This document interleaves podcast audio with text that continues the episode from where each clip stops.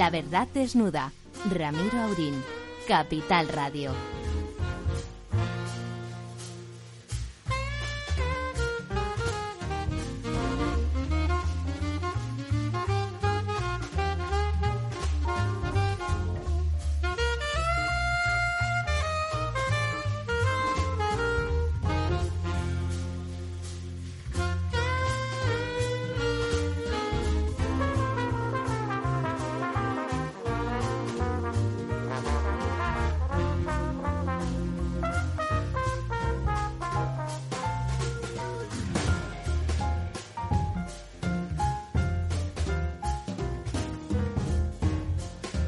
Muy buenas noches, amigas y amigos. Ya aquí estamos, aquí estamos, don Ramón, don Lorenzo, en la verdad desnuda. Tenemos una verdad desnuda hoy apasionante con gentes que de verdad nos van a ayudar, nos van a ayudar a, a desnudar esa verdad que, que, por, que por minutos, por horas, por días se esconde, se esconde en España eso que llaman eh, memoria histórica, que básicamente, básicamente consiste en la desmemoria histórica y a la gente que le gusta leer y escribir, pues claro, les sorprende extraordinariamente. Y si son humildes, pueden llegar a pensar si no han soñado su vida. Pues no, no, no la han soñado ustedes. La vida es la que es y lo que pasa es que ahora nos están contando un, un cuento un cuento para niños, no sé si para niños o, o, para ovejas o exactamente para quién. Y nuestro primer invitado, vamos a permítanme que entre muy rápido y muy de supetón. Diez, años de ETA. de sopetón tengo a don Ramón, que ya saben que además de un eh, personaje extraordinario de la historia de España, es el apuntador del programa y me hacía me hacía gestos. Me hubiera gustado que lo hubieran visto ustedes, pues si hubiesen, se hubiesen reído. Me recuerda, me, lo puedo decir en voz alta, que a nuestro, a nuestro primer invitado, iba a decir a nuestro primer personaje porque lo es, es un personaje de la historia de España. La historia de la transición es una historia de personas y personajes extraordinarios. Permítanme también que lo diga, no como ahora, no como ahora, de, de gentes con una vocación épica, espartana, una vocación de transformación, una sensación vívida que transmitían. Yo era muy jovencito, pero notaba esa, esa transmisión de, de, personajes de todo pelaje político ideológico, donde la voluntad de transformación de nuestra realidad nacional, la voluntad de, de, de conformar un país nuevo y moderno, donde vivir fuera otra cosa, estaba latente, era evidente, ¿no? Notabas el, notabas el escudo, la espada, notabas el, armazón, notabas la mirada firme que hacia el horizonte y bueno, y eso se transformó en, en la España que, que, muchos disfrutamos y que con un poco de mala suerte otros no podrán disfrutar de la misma manera en el futuro. Nuestro invitado de hoy, sin más dilaciones, don Javier Rupérez. Don Javier, ¿está usted ahí? Aquí estoy escuchando esas cosas tan ciertas que usted viene diciendo. No, lo digo. Lo, buenas noches. Lo digo, don Javier, absolutamente de corazón, y, pero también con la cabeza, porque es como es una fantasía, es una fantasía lo que nos están contando, y en lugar de ser una fantasía maravillosa como las de Shakespeare, donde la realidad se, se transformaba en una poesía accesible al corazón, eh, se, está transformando en una estulticia apenas accesible al olfato o a alguno de los sentidos siempre que se tenga suficientemente grosero. Don Javier, eh, podríamos decir por la parte suave, eh, fue, fue diputado diputado de las primeras eh, jornadas, de las de verdad, eh, en aquella España transitiva y transitoria, y fue, y la excusa, además, a veces, hablando con don Ramón, incluso comentamos que casi, me sabe mal que la excusa sea esos diez aniversarios de la supuesta rendición de ETA, eh, una rendición, una, una, rendición innecesaria porque estaba derrotada y a través de que, bueno, don Javier, como sabrán ustedes, algunos lo sabrán, otros no lo sabrán, fue secuestrado por, por la banda terrorista, sobrevivió, sobrevivió, lo cual eh, siempre es lo primero que tiene uno que plantearse en cualquier circunstancia. Sobrevivir es la primera obligación de cualquier ser vivo y más de cualquier ser racional y desde luego y de luego don Javier eh, don Javier lo es. Don Javier, es un honor saludarle. Eh, lo digo de verdad, lo digo de corazón, es un honor saludarle. Es una alegría saludarle, saber que, que a pesar de que los años no pasan en balde, sigue usted teniendo una cabeza privilegiada y que sigue contribuyendo discretamente a que el país sea estable y gobernable.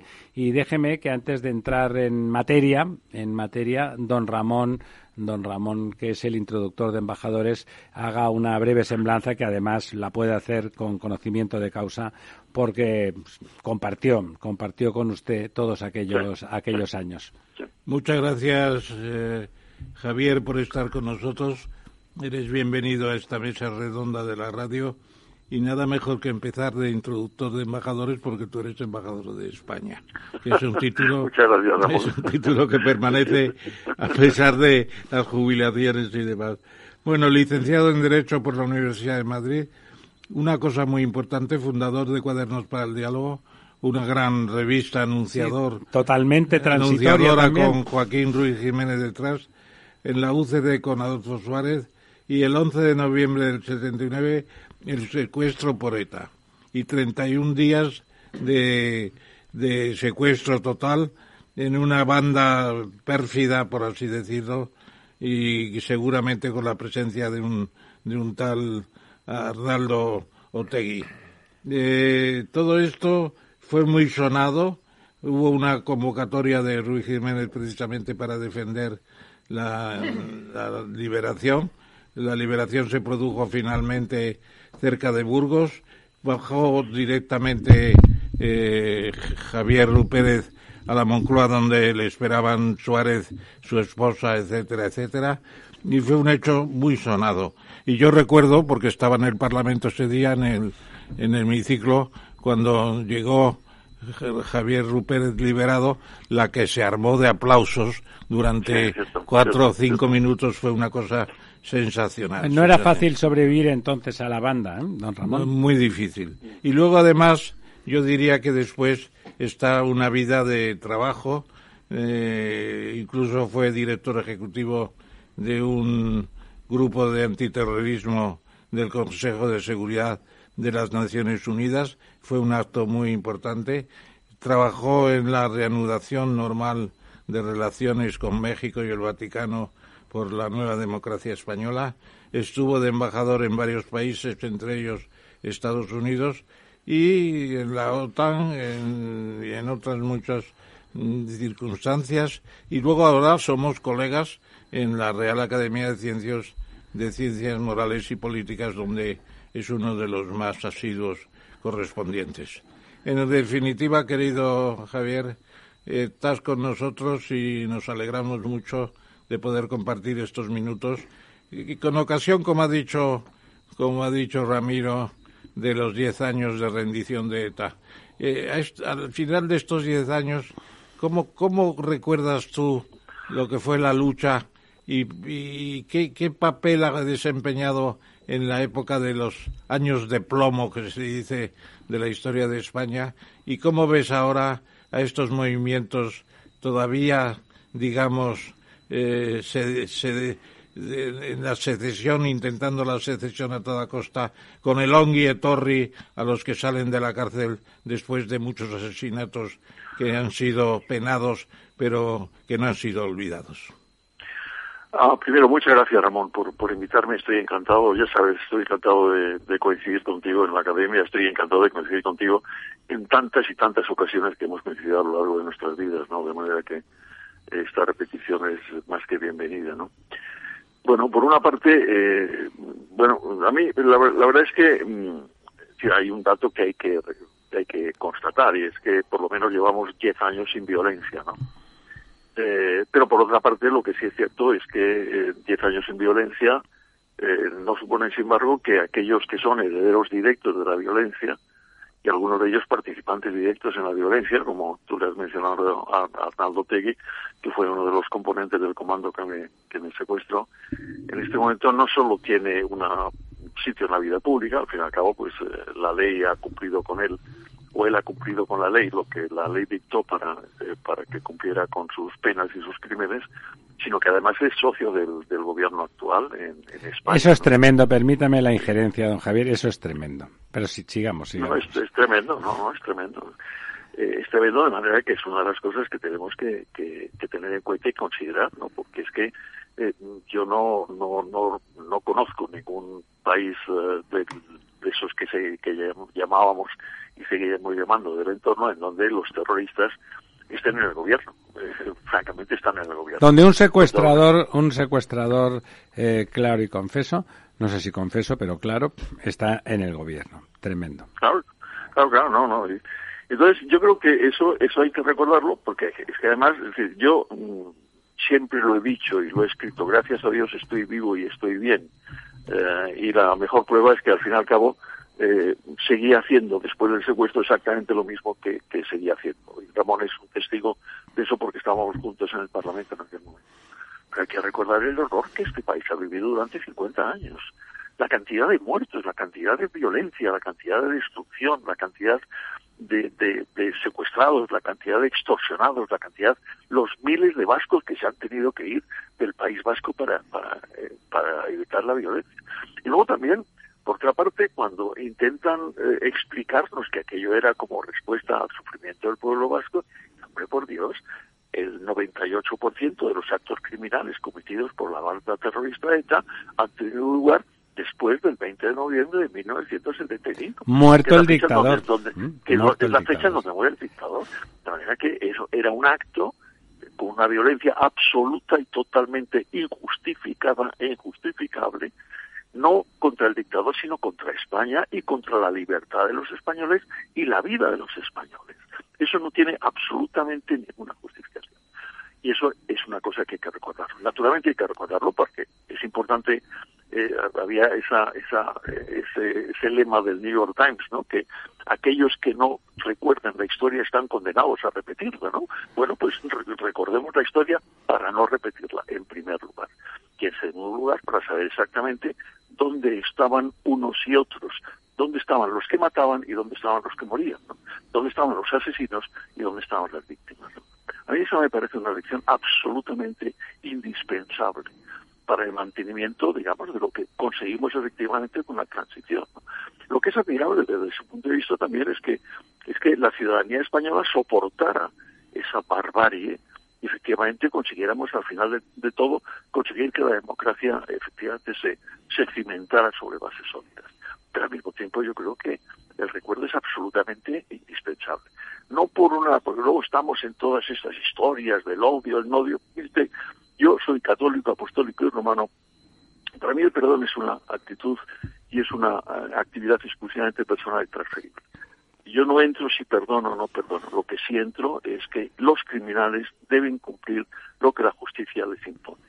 Y consiguientemente al mismo tiempo también hacer una lectura, eso que se llama el relato. El relato es una monstruosidad que intenten en determinados sectores educativos españoles, concretamente los vascos, reconstruir un relato en donde parece como si efectivamente tuvieran razón. No, no puede ser no puede ser.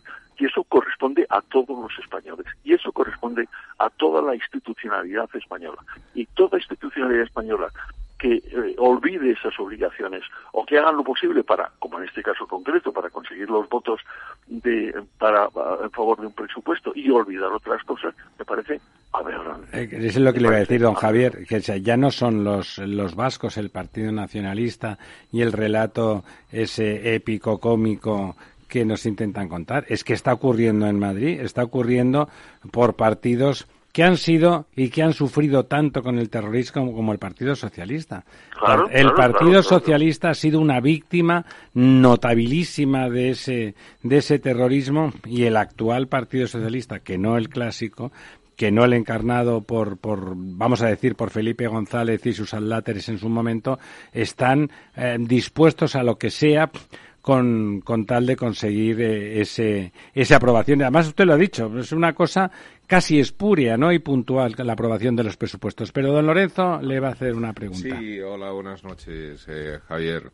Eh, antes, bueno, pues comentabais que, que, efectivamente pues eh, uno de los miembros del comando que, te secuestró pues en estos momentos no solamente es un líder político eh, sino que además bueno pues es el, el, apoyo uno de los soportes del gobierno y por lo tanto pues se puede decir que está está indirectamente gobernando en España sin embargo fíjate yo estoy viendo aquí porque quería recordar los resultados de las elecciones en el País Vasco las, las últimas autonómicas del 2020 y ese partido tuvo 21 escaños, el Partido Nacionalista Vasco 31, el Partido Socialista 10, Podemos 6, Partido Popular más Ciudadanos 6. Eh, es decir, realmente, eh, ¿qué está ocurriendo en el País Vasco?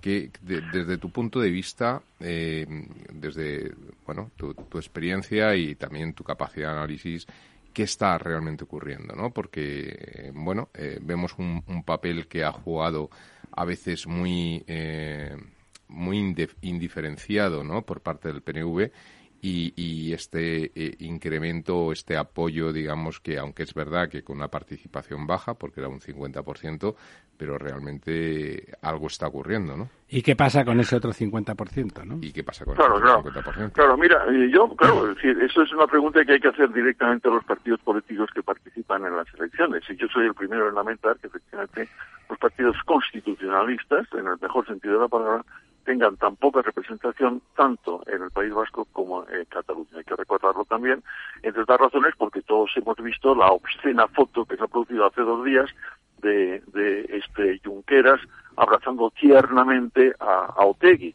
que también tiene narices, ¿no? Soy el primero en lamentarlo.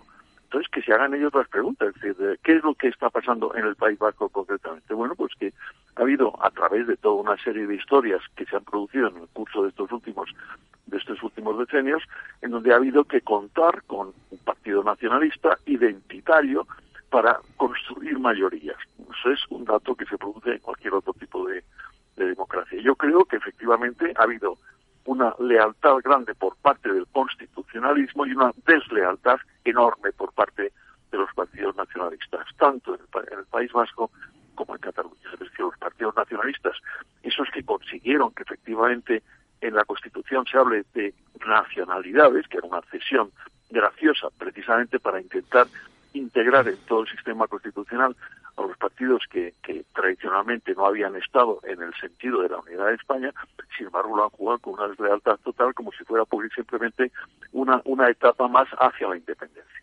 Eso ha ido construyendo una serie de mayorías en un lado y en otro, que en este momento lo estamos contemplando. Yo creo que eso no es eterno, ¿no? Y hay que recordarlo también. Y yo creo que desde ese punto de vista todos los partidos constitucionalistas creo que tienen que hacer un examen de conciencia muy profundo para ver que todas aquellas cesiones bien intencionadas, bien justificadas por la situación de, la, de lo que exigía la estabilidad española, hoy ya no tienen absolutamente ningún sentido. El Partido Nacionalista Vasco, los partidos separatistas catalanes están dispuestos a destruir España, y no, no lo digo con afanes patrióticos, que también, sino destruir la estabilidad y la capacidad de convivencia que creamos con la Constitución. Javier, y, eso lo tenemos que tener en cuenta. Y la pregunta que ha lanzado, bueno, la pregunta del matiz que ha lanzado antes Ramiro de que dónde está el otro 50%, ¿no? Esas elecciones que te decía, eh, pues tuvo una participación del 50,4, una cosa así, por lo tanto, queda otro 50%. ¿Qué ocurre? ¿Por qué esa falta de liderazgo en esos partidos constitucionalistas? Eh, ya no hay el miedo que, pudo haber hace, hace unos Pero hay el miedo a la presión social, ese miedo que el fascismo genera. No es que ahora mismo figura que hay que llamar fascistas a los otros. Ellos, los que justamente están imponiendo totalitarismo en España, llaman fascistas a los otros. Pero el fascismo es esa presión social que impide que la gente se manifieste por miedo, ¿no? Estoy completamente de acuerdo. Yo, la verdad es que, Lorenzo, no, no tengo una respuesta. Es decir, eso habría que preguntarse directamente a los responsables de los partidos políticos. ¿Y tú no crees? Estoy, prácticamente estoy donde siempre he estado desde el punto de vista ideológico y político. Es decir, te reclamo, como decía Ramón, de cuadernos para el diálogo. Allí estuve y allí sigo estando.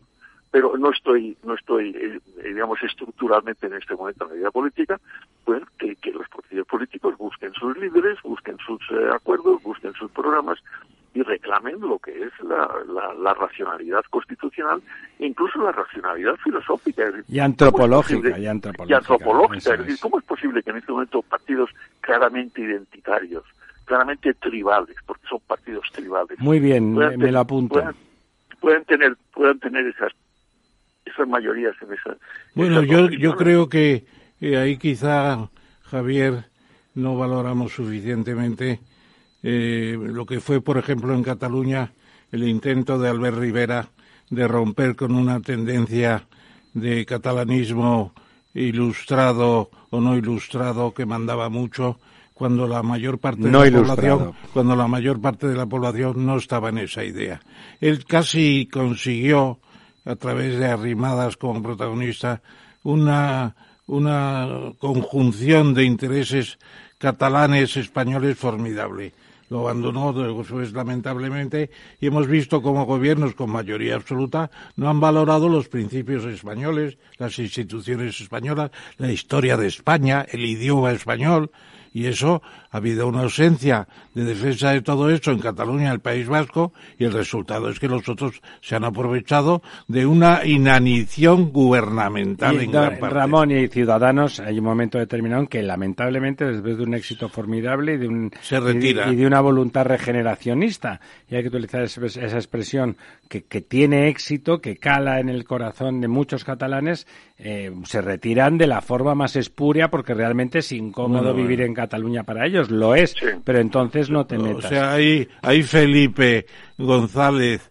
y Felipe González, Aznar y Rajoy tienen mucha responsabilidad sí, también. Quizá de todos esos, Alfonso Guerra, hay que decir que fue el único que en su momento recuerdo que, que él quería que el, caso Banca Catalana fuera adelante y Felipe, con pragmatismo en Realpolitik, eh, lo para, ¿no? Eh, lo para, ¿es así? Sí, sí, sí, sí. No, vamos, eh, eh, vamos, Ramón, nosotros somos perfectamente conscientes de que nadie es perfecto, ¿no? Y que todos, todos cometen errores, eso es evidente. Pero vuelvo un poco a lo que decía antes. Hay errores y errores lo que es evidente es que la primera parte de la transición, digamos, hasta el, hasta, hasta Zapatero, hasta esa catástrofe nacional que se llama Zapatero, hubo una voluntad de integración de los uh, nacionalismos que ya estaban instalados. Con lealtad, como has dicho antes, con claro, lealtad. Y eso, claro, y eso, y lo hacían con lealtad. La Constitución, desde ese punto de vista, es una llamada a la integración de todos, pensaran lo que pensaran y, y, los pasos consiguientes, pues claro, se han ido construyendo mayorías eh, y minorías sobre la base también de, de, intentar contar con ellos, sobre la base de que se creía que en cualquier caso no irían en contra de la Constitución de la Unidad de España. Bueno, pues eso ha sido no ha sido cierto.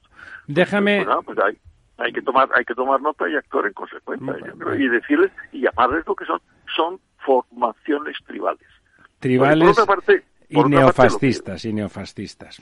Pues también, también, también, también. Javier, déjame, déjame, antes de que, de que se acabe nuestro tiempo, no puedo, tengo que preguntarte. Yo era pequeño entonces, pequeño, pero era un adolescente y por lo tanto mm, había cosas que justamente te, te impresionan más.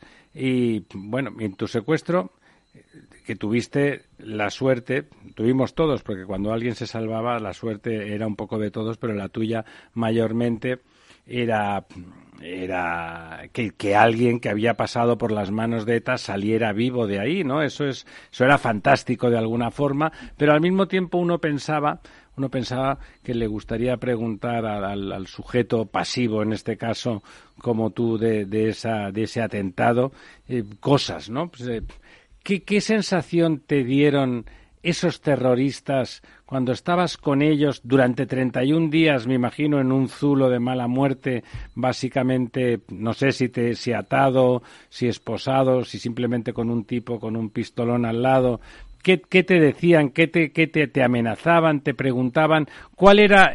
Tú eres un hombre intelectual eres un hombre además mm, que se nota todavía, ahora aquí estás hablando, se nota que tienes cuerda, por decirlo de alguna manera, que eres capaz de, eres resiliente, como se dice ahora, ¿no? Que eres capaz de asumir las cosas que pasan, bueno, pues como hay que asumirlas, ¿no? Viendo que vienen, asumiendo que son la verdad, que eso, eso es la verdad que te está pasando y, y, y viviéndolas, ¿no? Entonces me imagino que tú mantienes, fuera, más allá del trauma, mantienes una, una conciencia plena de lo que pasó en aquellos momentos y de, y de quién era quien tenías delante. No hablo de nombres, ¿no? Ya, eh, sino qué, qué tipo de personas eran, qué, qué pretendían de ti, qué justificación te daban a la violencia que te estaban ejerciendo. Pues mira, eh, desde el punto de vista de la, de la, digamos, de lo que me pasó durante esos 31 días, yo pasé 31 días sin saber si al minuto siguiente iba a estar vivo. Y no porque yo me lo imaginara, no porque el entorno me hiciera temer lo posible, pero yo durante 31 días no supe dónde estaba, no supe lo que pasaba en el mundo exterior, no supe ni siquiera la hora que era porque me habían quitado el reloj y más bien lo que me contaban era precisamente que el exterior me había abandonado, que Suárez me había abandonado, que no querían saber nada de mí, que y, efectivamente todas esas cosas me las decían con una pistola al lado. Esa era la situación general. Eh, con lo cual, es decir, yo me creía que esos estaban dispuestos a matarme. Eh, tal tal cual, tal cual. Dispuestos seguro que estaban, ¿eh? dispuestos seguro que estaban. Claro, claro, eh, dispuestos estaban porque hay que recordar que unos meses antes intentaron secuestrar a Gaby Cisneros, no lo consiguieron porque se escapó y le dispararon y por poco le matan. De hecho, le mataron porque Gaby Cisneros murió mucho tiempo antes de lo que normalmente la, su vitalidad le hubiera permitido precisamente como consecuencia de las heridas. De manera que esa es la situación. Segundo, ¿qué es lo que querían de mí? Lo que querían de mí es que yo pusiera verde a Suárez y me empezara a contar. Ellos creían que yo tenía, yo estaba metido, como Ramón recuerda, en muchos temas internacionales, ¿no? Y ellos creían que yo tenía la clave de todos los secretos internacionales que en aquel momento, que en aquel momento se producían. Eh, lo cual no era cierto. Sabía algunas cosas que no les conté las razones porque me di cuenta que ellos no sabían nada de nada. Eran unos puros criminales. Eran unos puros criminales que estaban intentando conseguir cosas de las cuales, aparte de esas cosas, porque tampoco me dijeron que me iban a soltar. De manera que esta es un poco la, la, situación. Cuando hay mucha gente que me dice, bueno, pero te torturaron, hombre, eh, ¿qué más tortura? Si te han quitado de la vida, no te han quitado de la libertad, te han quitado de la familia, te han quitado del entorno, te han quitado de los amigos y además te amenazas de muerte, hombre, más tortura. Tortura, no, o sea, no te pegaron, vamos, no te pegaron, pero tortura psicológica toda. No, hacía falta que me pegara, o sea que lo que pasa es que yo tenía también varias referencias, eh, pues alguna referencia, por ejemplo, poco tiempo antes se había producido el, el secuestro y el asesinato de Aldo Moro, eh, que había, nos había impactado muchísimo, ¿no? Entre las razones a mí, yo me recordaba perfectamente que a Aldo Moro le hicieron perder la cabeza. Y Aldo Moro, al final de, del secuestro, escribió a su familia y a sus socios políticos unas cartas tremendas, desgraciadas, porque alguien había perdido la cabeza. Yo me juré a mí mismo que eso pasara, me pasara lo que pasara, eh, no me iba a pasar a mí, ¿no? Y luego, por otra parte, me tuve que enfrentar también con cosas muy, eh, muy peculiares. Por ejemplo, me llega un día un recado de un buen amigo mío, que ya no lo es, eh, trabajando para un periódico español muy conocido, pidiéndome una entrevista. Y los, uh, y los uh, terroristas insistiendo mucho, una, una entrevista, pero ustedes están locos, porque es una de las cosas que sí mantuve. Me llamaban de usted y yo les llamaba de usted. Nunca les vi las caras, por cierto. Nunca les vi las caras. Siempre fueron enmascarados, ¿no? Sí, siempre estaban rebuscados. Pero sé perfectamente quiénes eran porque también lo he contado en alguna ocasión. Hay una declaración de una chica francesa que forma parte del comando, que es la única a la que, a la que policía detiene, a la policía detiene como consecuencia del, del secuestro y que cuenta todo con pelos y señales.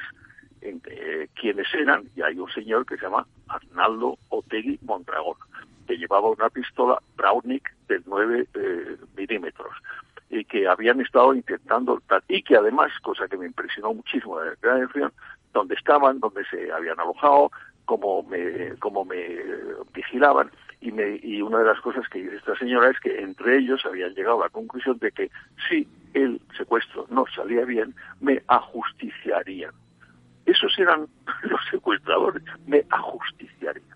De que y yo, al final, al final me hice una serie de composiciones, ciertamente la composición primera, ustedes me llaman de usted. Segundo, yo no digo nada, absolutamente nada, ya me puede encantar. Me, forzaron a escribir unas cartas, ahí están las cartas, pues las publicaron, luego las vendían las cartas, claro que es otra historia. las vendían a triunfo y tal, y estas cosas y tal, las cartas... Eh, pues que también querían pues que poco menos que yo pues pidiera a Suárez que, negociara y ahí están las cartas son testimonios claros y a mi mujer y tal me mantuve dentro de lo que me parecía absolutamente indispensable para no ceder Bueno, eso es un poco la historia, ¿no? Escribí un libro para contar toda esa Sí, historia. efectivamente. ¿Cómo son- se llama el libro? Recuerde el, El secuestro.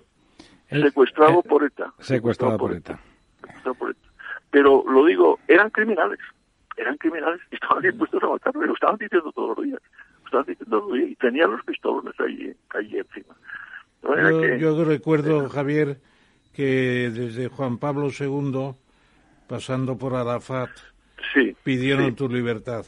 Y luego yo creo que esto tuvo tal resonancia que te escogieron para presidir el Comité de las Naciones Unidas contra el Terrorismo. ¿Cuánto tiempo estuviste al frente de ese comité? Tres años, lo creé yo, lo ¿Y creé lo yo. Bueno, tú? eso ya, pero Ramón, eso ya mucho más tarde, ¿no? es más tarde, pero eh, aplicaste alguno de tus conocimientos personales. Claro, claro, claro, claro, claro. Claro, yo estuve, eh, yo fui a Nueva York después de haber estado como embajador en Washington en el año 2004.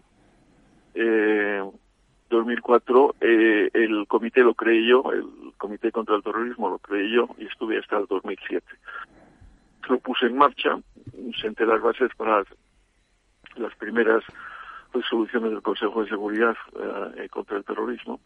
Y sí, claro, eh, te- te- bueno, eso fue fue también un apoyo muy fuerte del, del gobierno español presidido por, por José María Aznar, ¿no? que fue el que el que me pidió, por favor, que, que al dejar Washington que aceptara Italia, y así lo hice, ¿no? Fue una parte, sí, fue también la aplicación de mis conocimientos, ¿no? Del tema. Bueno, y de esa fortaleza que notamos perfectamente que lejos de dejarle trauma, lo que le dejó fue experiencia y conocimiento vital de que eh, el ser humano tiene lados oscuros, tiene lados oscuros aunque luego se escondan y se maquillen, se maquillen con maquillajes estupendos como los que utiliza sin duda don Arnaldo Otegui en la actualidad. Don Javier, me he quedado con ganas de más, pero como además sé, me consta por eh, amigos comunes que además van a estar ahora a continuación con nosotros, está usted estupendamente. Un día le secuestraremos de la mejor manera posible ofreciéndoles aquí champán francés del bueno eh, que dice Sabina y jamón de jabugo del de, del de encina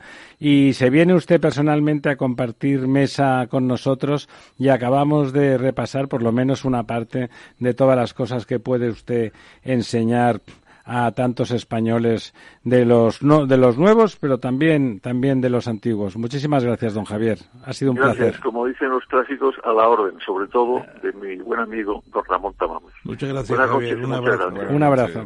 La verdad desnuda. Capital Radio. ¿Has vuelto a los atascos? Forma parte de la vida de Madrid y esa vida va aparejado con atasco. Realmente el atasco que te absorbe la energía es el de la entrada a trabajar o cuando llegas tarde a una reunión o cuando vas a dejar a tu hijo en el colegio y va a perder y va a perderse la primera hora de clase. Cuando vengas a Madrid, chulona mí, Reconduce tus números. voy a ser temperatriz de lavapiés. Desatasca tus inversiones. Y alfombrarte con claveles la gran vía. Recalibra tus cuentas. Bañarte con vinillo de Jerez. Que no se atasque tu economía. Sintoniza Capital Radio. No me gusta el mundo atascado. Los viernes en Capital Radio, la salud protagonista. Valor Salud. Industria, pacientes, profesionales y directivos del sector. Investigación y todas las áreas del mundo de la salud y sanidad con sus personas y empresas. Evolución de la pandemia. Novedades de nuestra medicina y sus profesionales. Con los expertos y destacadas empresas. Valor Salud. Cada viernes a las 10 de la mañana, la salud protagonista con contenidos claves y un estilo propio. Valor Salud. Con Francisco García Cabello.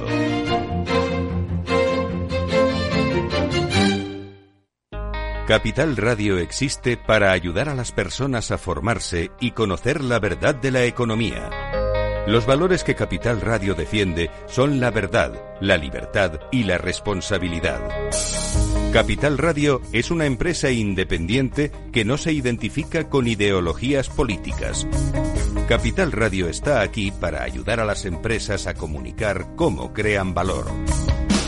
Capital Radio apuesta por empresas sostenibles, transparentes y comprometidas con la sociedad. ¿Y tú? ¿También quieres trabajar por un mundo mejor? Aquí tienes tu sintonía. Capital Radio, con la gente que aporta y no se aparta.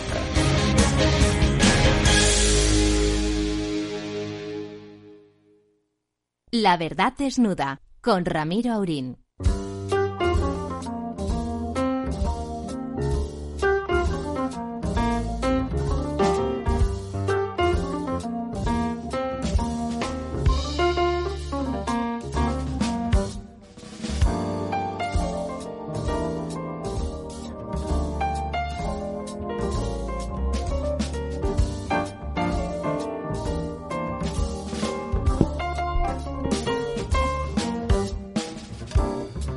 Bueno, aquí estamos con nuestros invitados para la próxima, para la hora que continúa. Ah, invitados que son amigos, por lo que sé, de don Javier Rupérez. Eh, en el estudio nos acompaña Mariano Gomá. Don Mariano, ¿qué tal? Buenas noches, ¿qué tal? Don Mariano es uno de esos hombres discretos que tiene un protagonismo real muy importante en la vida política y social que en realidad creo que es lo que le interesa. Eh, la vida social y la, la, vida política es un instrumento para ese para esa acción ha sido una persona muy importante en la activación en origen de la sociedad civil catalana que el movimiento que, que, que, todavía es, pero que fue en su momento enormemente importante en la movilización de voluntades contra el nacionalismo identitario y en mi opinión neofascista eh, y también eh, bueno en la actualidad en la actualidad eh, promueve promueve desde el vértice de la pirámide una asociación para toda España que se llama España Cívica y que bueno y que tuvo un papel importantísimo en, en un evento que fue fundamental para demostrar que Cataluña no estaba de forma mayoritaria como pretendían los independentistas con ellos, sino que como mínimo, como mínimo, esa Cataluña, gracias por culpa de ellos, estaba extendida y que más de la mitad estaba dispuesta a manifestarse en aquel 8 de octubre que después de su heroico, entre comillas, y sin H casi, eh, 1 de octubre, ese que han querido mitificar de forma falsaria y ridícula, pues eh, resulta que Cataluña se manifestó de forma masiva, extraordinaria, valiente por las calles de Barcelona y bueno, y ahí detrás discretamente, de, muy discretamente incluso podríamos decir, estaba don Mariano Goma. Eh, al aparato, al teléfono, tenemos a alguien que casi no precisa presentación, que es don Alejo Vidal Cuadras. Don Alejo, ¿está usted ahí? Estoy ahí, estoy ahí. Está ahí de Alejo en, en, en España, Aleix en Cataluña. Eh, ¿A, a, ti cómo te llamaban en, en, casa? ¿Aleix o Alejo?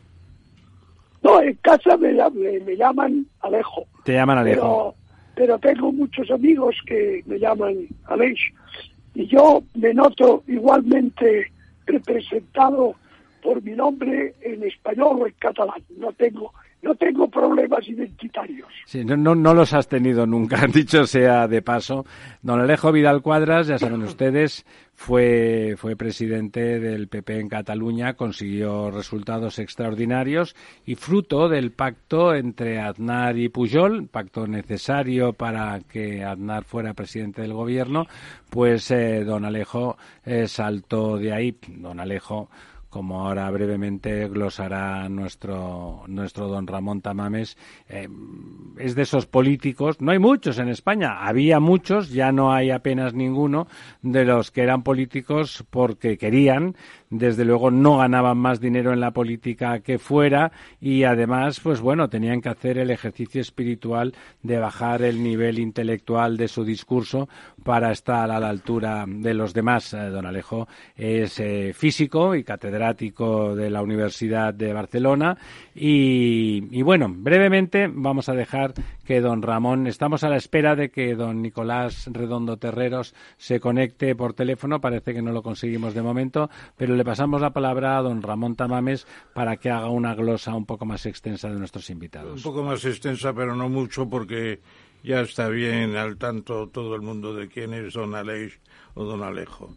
Nacido en Barcelona el año 45, final de la Guerra Mundial, con la, con la um, pequeña ramo de oliva, de olivo en la, en la boca, nos vino Alejo, que ha sido y un gran estudioso, es un gran físico, física avanzada, eh, especializado luego en energía nuclear, premio de la Junta de Energía Nuclear, que era el equivalente al Consejo de Seguridad Nuclear actual del Parlamento, con muchas capacidades, y efectivamente llegó a tener 18, 18 escaños. En comparación con los tres actuales, pues son seis veces. 17. Pues yo tengo 18. Debe ser que alguno repitió sin que tú te enteraras. No, no, no. No, en las, las elecciones. Bueno, pues 17. Los 25 pasé de bueno. 7 diputados a 17. Bueno, y luego pasaste a la actividad europea, que es una parte muy importante de tus, de tus trabajos.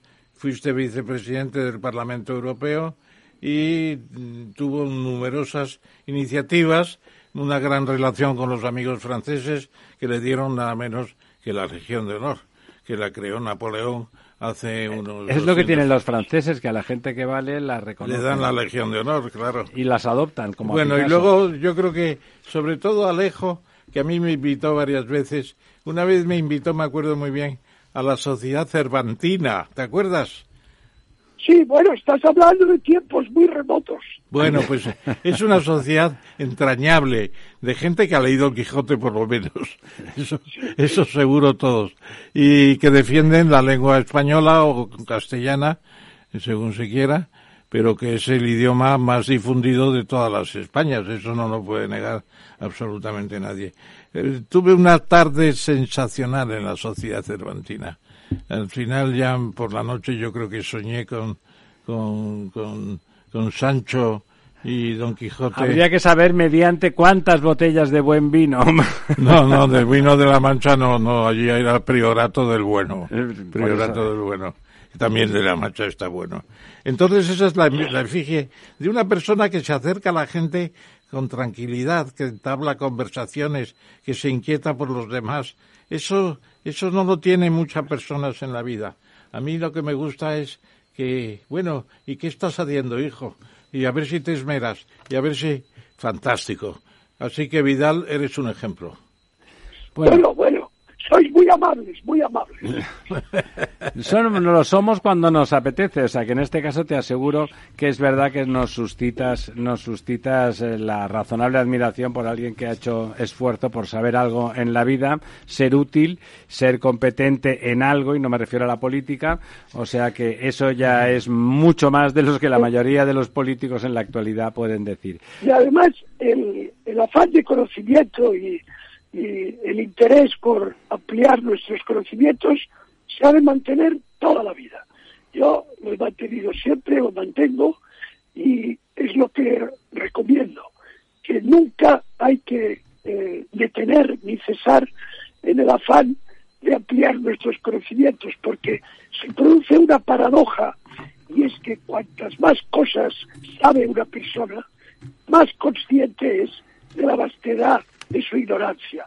Y por esto la gente que es de verdad sabia es muy humilde, es muy humilde porque su sabiduría le hace ver lo mucho que ignora, mientras que el ignorante es fatuo normalmente y, y como no sabe lo que no sabe, pues va por ahí y está, ya sabes, Alejo, que Sócrates lo que dijo era que lo único que sabía ciencia cierta era que no sabía nada. Bueno, dejadme que le pregunte a don Mariano para empezar. Eh, don Mariano tiene esa, esa actitud delante de la vida de querer actuar sobre ella, renunciando a protagonismos excesivos, pero no renunciando a que las cosas cambien o por lo menos a intentarlo seriamente. Mm, imagino, imagino que después del éxito relativamente importante, hay que tener en cuenta que en Cataluña era eh, y es, es todavía peor ahora, un ecosistema muy complicado cuando uno lo que plantea además desde la catalanidad absoluta. Tenemos aquí dos personajes eh, absolutamente catalanes y sin que si no les pueden echar en cara absolutamente nada desde el punto de vista genético que tanto les gustaría a algunos y que eh, al mismo tiempo pues defienden una, una nación de un orden territorial y estructural pues superior a la que supone eh, el país catalán ¿no? Eh, en ese entorno desarrolla primero sociedad civil catalana con un éxito más que importante, ¿eh? realmente moviliza desde esa estructura transversal, no directamente de partido político, consigue movilizar a la sociedad catalana y yo creo que mucho del, fruto de, lo que se convierte después en ciudadanos eh, viene de la movilización y de la agitación que hace sociedad civil. Ahora, eh, primera pregunta sería qué grado de frustración, aquel éxito emergente, aquel momento en que parece que las cosas van a cristalizar, en que por lo menos se visualice que Cataluña no son los indepes, sino que es una cosa mucho más compleja, que era lo que significaba aquel movimiento. Por un lado, hasta qué punto la frustración fue dura y cuál es el objetivo de España cívica que tiene semánticamente incluso alguna proximidad con, la sociedad civil catalana, pero en, la amplitud territorial de, toda la nación española. Bueno, en principio tengo que decirle a, mi querido amigo Alejo que buenas noches, nos volvemos a encontrar. Eh, buenas noches. Eh, y, ya está. Segundo, no hubo ninguna frustración. en, Cataluña demostró que era capaz de salir a la calle y Cataluña demostró que si los otros, y hablo de los otros, mm, cruzaban una línea roja, eh, Cataluña iba a saltar y Cataluña saltó, por tanto no hubo ninguna frustración. Hablamos del 8 de octubre, claro, Claro, claro, es decir, no hubo frustración ninguna, al revés, hubo un exitazo que cambió la historia, ¿no? Porque cambió el, el cambió el mundo eh, de lo que era la pasividad de la sociedad en Cataluña que veía atónita cómo estaban machacando constantemente con su maquinaria de propaganda eh, el, mundo de nuestra, de nuestra tierra, de los catalanes, y llegó un momento en que vieron que no, que los catalanes estábamos ahí y que podíamos salir pacíficamente a decir no, esto no va por aquí, tenéis que ir por otro lado. Esto, por tanto, no hay frustración ninguna.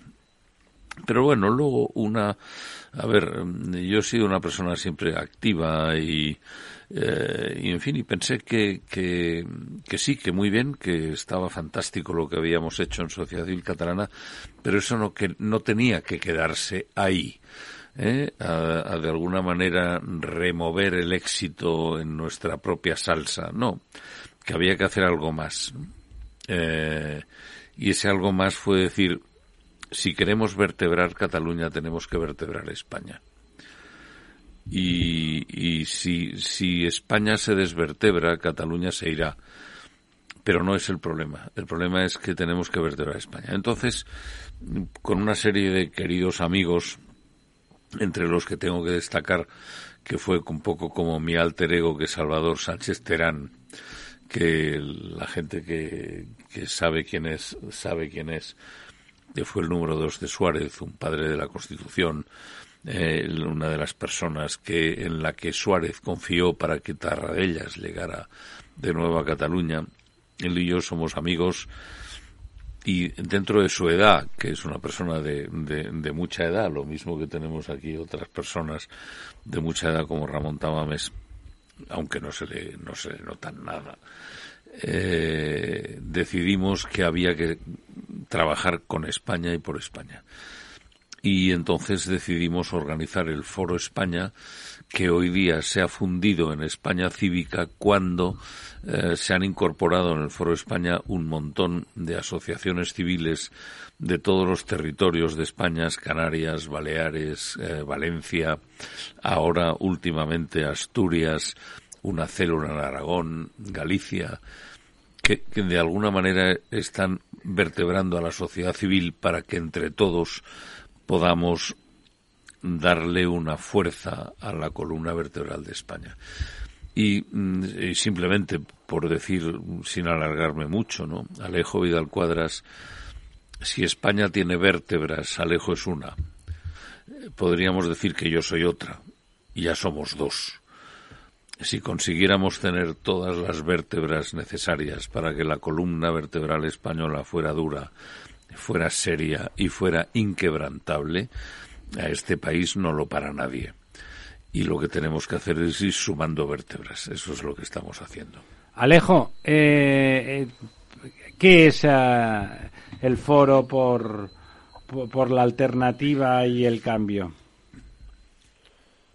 El Foro Libertad y Alternativa. Eh, perdón, Libertad y Alternativa, sí. El, el, Foro Libertad y Alternativa es una fundación que tiene como, como fines fundacionales eh, prácticamente los mismos que tiene España Cívica. Es decir, es una entidad surgida de la sociedad civil que lo que defiende son los valores constitucionales, la, la unidad nacional, la cohesión entre, entre españoles, las libertades, los derechos constitucionales, la unidad nacional y una sociedad donde la libre empresa, eh, el respeto a la libre iniciativa de los ciudadanos cree eh, prosperidad.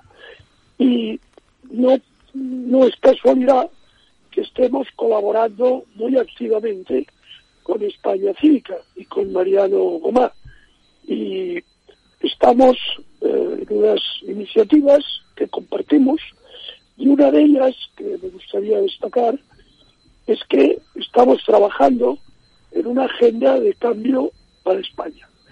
Y eh, es un trabajo en común de muchas asociaciones y España Cívica es un pilar muy destacado de, este trabajo en común y lo que nos proponemos es elaborar un conjunto de propuestas, de reformas, de medidas que devuelvan a España el rumbo que ha perdido desde que eh, José Luis Rodríguez Zapatero ganó las elecciones, España va desnortada.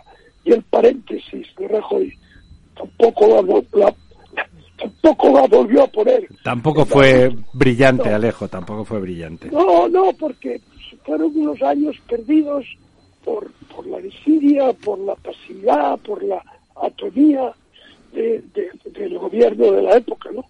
Y, y después, bueno, estamos ahora en el desastre que contemplamos todos los días. Por tanto, el Foro Libertad y Alternativa es una, una fundación que con toda esta galaxia de entidades civiles, entre las que destaca con mucho protagonismo España Cívica, intentamos crear un estado de opinión que haga que España despierte del letargo del que está y, y que, en fin, eh, y evitar que se vaya al precipicio, porque la están llevando al precipicio. Don Ramón.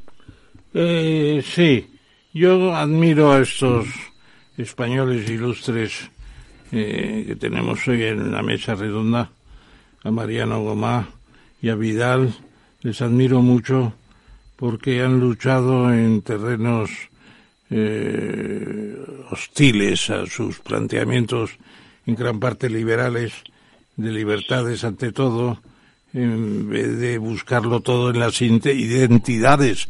Las identidades nos llevan a Adán y Eva eh, por lo menos, ¿no? A la tribu, como decía Rupérez hace un momento. Bueno, pues eso.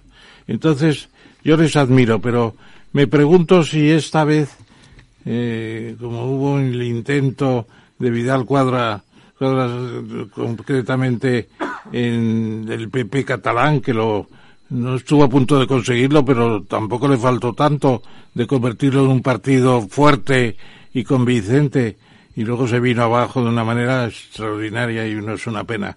Yo lo que me pregunto es si vuestros esfuerzos de empezar otra vez con el foro a convencer con las vértebras, con don José Ortega y Gasset detrás, entre la conllevancia en Cataluña y una nueva línea de penetración españolista, por decirlo con una palabra que no sonará demasiado bien. Bueno, yo me pregunto si es un esfuerzo que no va a resultar, y perdonad la crudeza y la transparencia, va a resultar eh, fútil, va a resultar poco útil, poco ayudador a las aspiraciones que tenéis. Me pregunto si no habría sido mejor intentar tender un puente, por ejemplo, entre Vox y PP, plantearse la unión de la centro derecha, que es importante porque puede conseguir ganar unas elecciones con relativa eh, fijeza, eh, eh, pero con el, la greña que se han soltado ahora, están a la greña los dos partidos, lo veo difícil que puedan llegar luego a un gran acuerdo. Entonces ahí Mariano y, y querido Vidal, os pregunto eso. Eh, claro, vosotros estaréis convencidos, si no, no estaréis haciendo lo que estáis haciendo. Obviamente, Pero los observadores de fuera os miran así y yo creo que muchos os miran como yo os estoy mirando.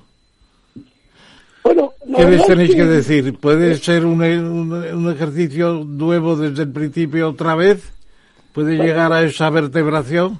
Alejo. Lo que, lo que pasa, Ramón, es que es muy difícil trabajar permanentemente bajo fuego amigo, que es lo que nos pasa muchas veces. Y Mariano estará de acuerdo conmigo, ¿no? Los es estucas bombardeando. Muchas veces, mientras estás luchando por aquellas cosas en las que crees, pues son los tuyos, los que son teóricamente tuyos, los que te disparan por la espalda, ¿no? Entonces, es verdad que eh, llevamos muchos años de lucha, muchos, y que eh, los problemas se van agravando.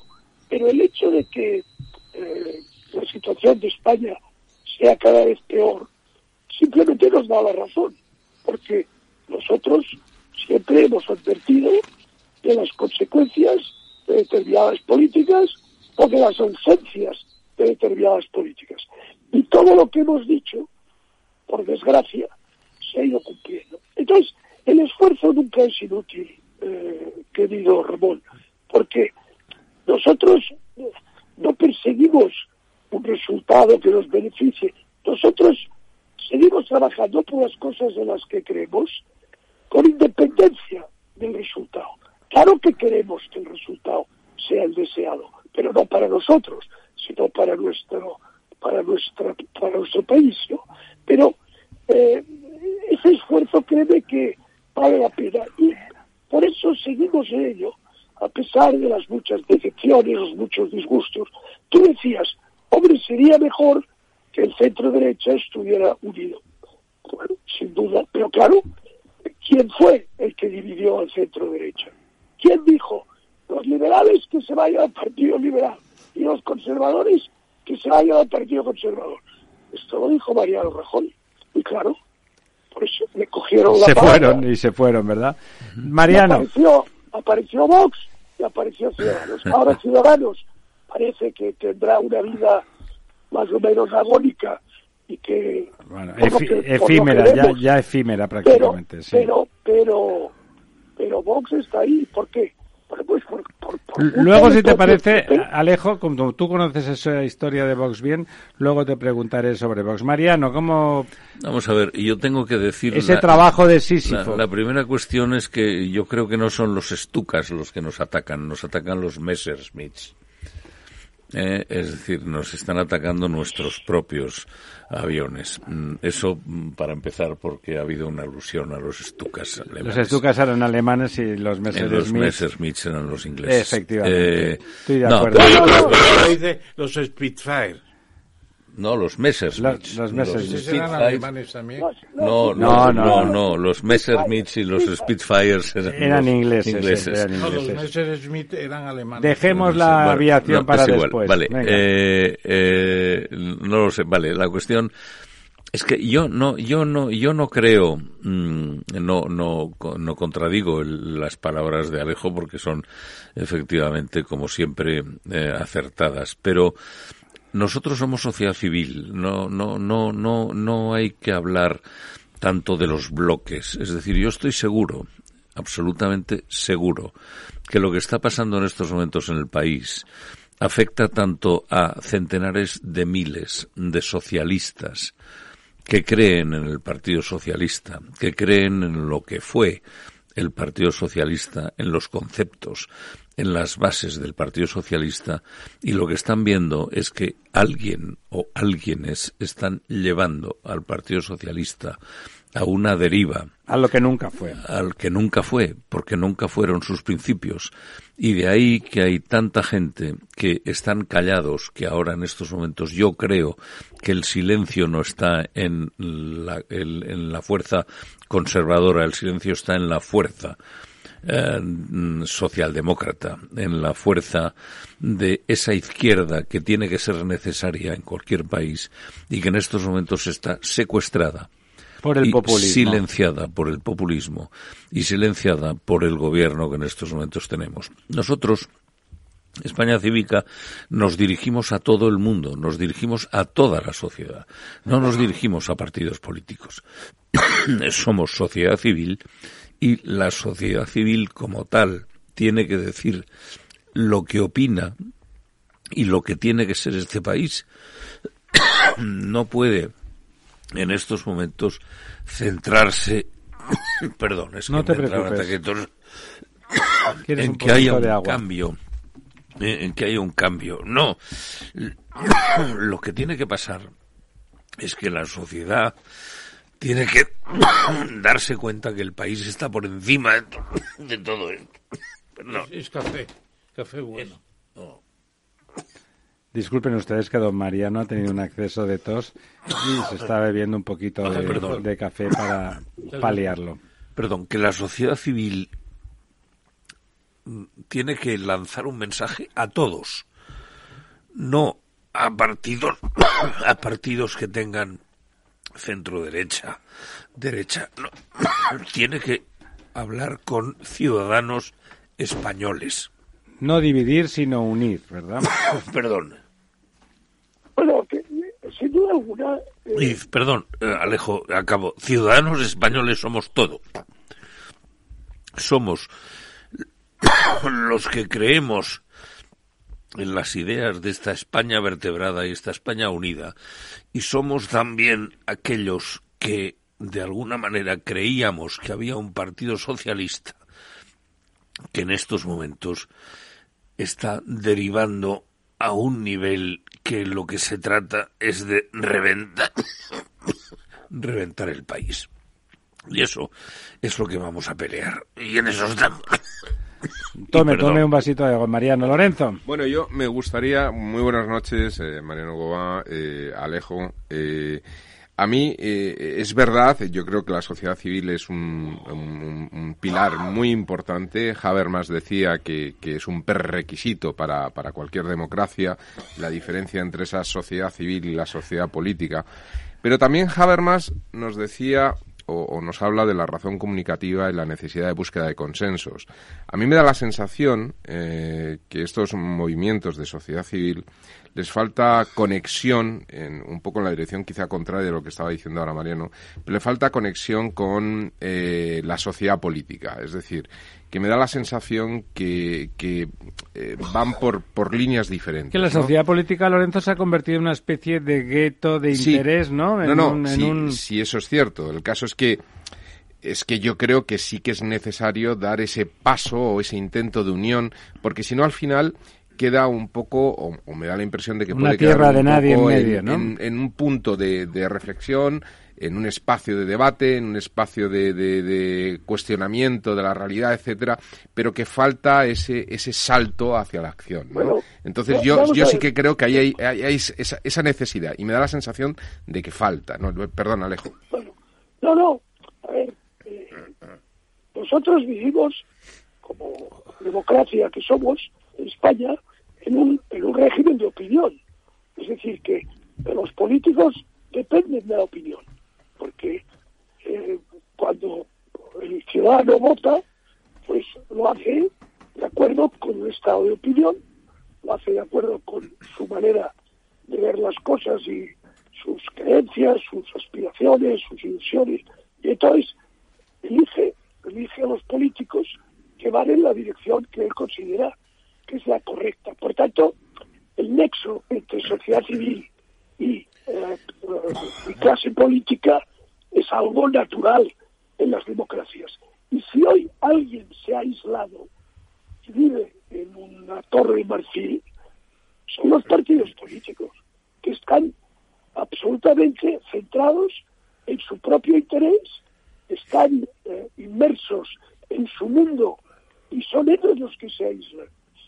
También es verdad que la sociedad civil en España eh, falta, le falta vertebración, le falta empuje, le falta actividad, le falta articulación.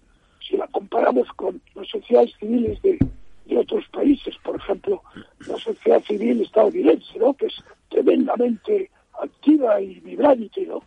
Entonces, hemos de trabajar en, en, los dos sentidos y lo que Mariano está intentando, y yo con él y otros muchos, es generar un estado de opinión en torno a un diagnóstico de los problemas y de las posibles soluciones que la clase política eh, acepte o por lo menos considere, porque ese es el papel de la sociedad civil. La sociedad civil no ha de ser una masa aborregada y lanar de, de individuos inconexos que simplemente se dejan manipular. Esto es lo que algunos políticos pretenden. Pero esto es aquello contra lo que Mariano, yo y otros eh, luchamos. ¿no? Entonces yo creo que ha llegado el momento en que, eh, a la luz del desastre que estamos viviendo, la sociedad civil reaccione, despierte, alce su voz y presente su forma de ver lo que está pasando y qué hay que hacer para que España recupere o encuentre la senda del éxito y no la del fracaso como estamos ahora. Y yo creo que esa lucha pues vale la pena. Yo, Mariano. si me vais a perdonar, es decir, perdón mi ataque tos anterior, me vais a perdonar, pero la democracia es el poder de la sociedad civil.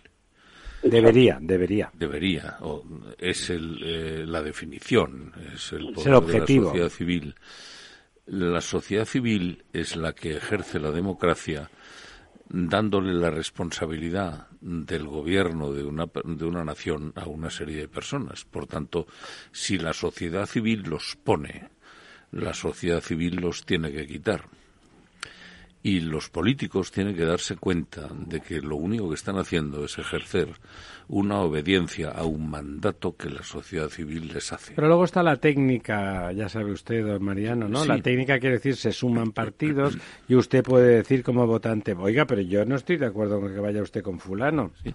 Pero eso es cuando la sociedad civil tiene que tener la potencia suficiente para decir, oígame, usted no está respondiendo a aquel mandato que la sociedad civil, es decir, nosotros le dimos. Nos hace falta altavoces.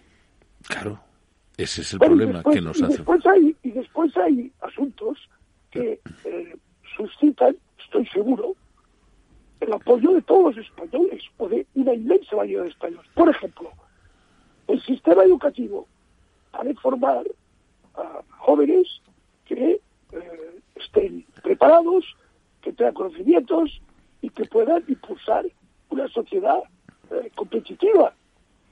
Yo creo que la inmensa mayoría de los españoles está horrorizada con la nueva ley de educación, que lo que hace es acabar con el mérito, con el esfuerzo, con el estudio y eh, engañar a los estudiantes diciéndoles que pueden pasar con, con suspensos, eh, eliminando la educación especial para los que la necesitan, cosa que es condenarles a, la frustración y, al fracaso. Es decir, que hay cosas que no son de derechas o de izquierdas. Que todo el mundo, todo el mundo que es sensato eh, está, está, está de acuerdo, ¿no? Se trataría de eso, ¿no? De rescatar los elementos transversales, desideologizar tantas cosas y acudir a, la esencia de esas cosas. El otro día tuvimos aquí en el programa a alguien que trajisteis vosotros, a, a Inga Envist. Sí, en Criste sí que tiene un nombrecito, una persona además de encantadora, además de encantadora, extraordinariamente sabia y que aportaba en esa dirección, ¿no? La trajimos porque vosotros la trajisteis a España y realmente era un elemento de esos, uno de esos elementos que, que hablaba, lo digo porque cuando hablabas de esfuerzo y de, bueno, todo el modelo de que ella defendía, una persona encantadora, exquisita y muy sabia, iba dirigido en ese sentido. Lo que no se aprende, no se aprende. y, valga, y valga lo que parece una especie de redundancia estúpida, pero ahora se pretende que las cosas se sepan sin saber, que se apruebe sin saber, que se tenga que tener un examen para tener un perro, pero que se pueda pasar el bachillerato sin necesidad. Don Ramón, ¿alguna contribución un poco menos cáustica y más contributiva? Usted que en realidad es transversal, porque se tira usted aquí el rollo, pero es usted transversal. Dice usted siempre lo que le da la gana a derecha y a izquierda. Tiene a gala, y desde sus mejores virtudes, que no está escrito ideológicamente en ninguna dirección, excepto en la voluntad de que España progrese adecuadamente. Eh, yo soy, si me lo permite Mariano, que está aquí enfrente o al lado, bastante escéptico eso ya lo ha dicho usted antes, diga algo nuevo. Ya lo dije antes, ya lo dije antes, insisto en ello, porque no está el horno para esos bollos. Bueno, yo creo que para esto sí que está. Es un, es un bollo valiente, ¿no? Para esos bollos. Yo creo que en estos momentos el plantearse eh, una elección especialmente nueva y, va, y valiosa y, y representativa, valga la redundancia, del Consejo General del Poder Judicial. Es una lucha típica de la sociedad civil, pero también es la lucha de unos partidos políticos que no pueden tolerar lo que está pasando y lo que está sucediendo pero Ramón con el idioma Ramón no es que no no puedo no puedo callarme. Ramón el, el, lo del poder judicial está en manos estrictamente de los partidos políticos y la sociedad civil tendrá que decir que no está de acuerdo con que determinadas posiciones políticas pues minoritarias estén. si no recuerdo mal para mí la sociedad civil está representado más por don, doña Etza de la Nuez que por otros grupos políticos o societarios, porque es la que está diciendo que no cumplen ni el Partido Socialista ni el Partido Popular y que el Consejo del Poder Judicial es una cosa muy seria para que esté en manos de los partidos exclusivamente. O sea, a mí me parece que eh, estamos en una situación en que la sociedad civil está un poco, eh, digamos, separada de una lucha política eh, muy dura que hay entre los dos partidos pues, principales de la Asamblea. Entonces, pero ¿usted qué quiere? ¿Que haya sociedad civil o que no haya? Lo que no puede usted pretender, señor moderador, es decirme lo que yo tengo que pensar. No, hombre, pero yo sí, pero sí se lo puedo discutir. Y tampoco me puede decir que he hecho una mano a estos camaradas que vienen con la sociedad civil para ayudarles a que vertebren España a estas alturas. Hombre, si es para vertebrar España, sí, ¿no? de la noche. Entonces, yo simplemente expreso mi escepticismo por un intento que se hizo muy bien en sus principios en Cataluña y que luego se desbarató y que no está la cosa eh, lo que decía Don Quijote también. ¿eh? Segundas partes nunca fueron buenas, aunque él se equivocó porque la segunda parte del Quijote es mejor que la primera. Pero y a lo mejor usted también. No, no puedo dejar de expresar mi, mi escepticismo. ¿Usted cómo vertebraría la sociedad civil? Pues yo, con un régimen político muy distinto de este, que deje algo de participación a los ciudadanos. ¿Y eso cómo se consigue? Ah, pero es que el protagonista hoy venía aquí, la sociedad civil, eh, por, Bueno, pues es que estamos pretendiendo eso. Por Vidal y Mariano. Yo no vengo a defender la tesis de la sociedad civil.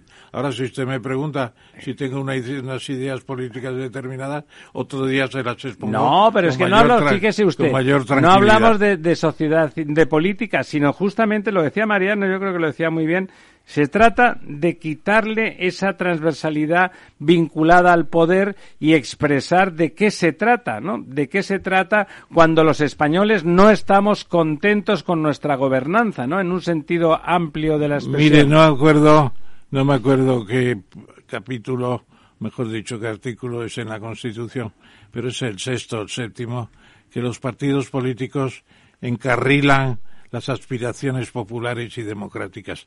Tiene un papel. Bueno, hasta que no es verdad que es el momento. Bueno, pero bueno, pero es lo que dice la Constitución. Yo no le voy a discutir a usted. ¿A usted le gusta lo que está gobernando ahora España? No, no, yo no tengo la responsabilidad. ¿A usted le gusta o no le gusta? Le puedo asegurar que no, no tengo la responsabilidad. Está más bien en la Moncloa.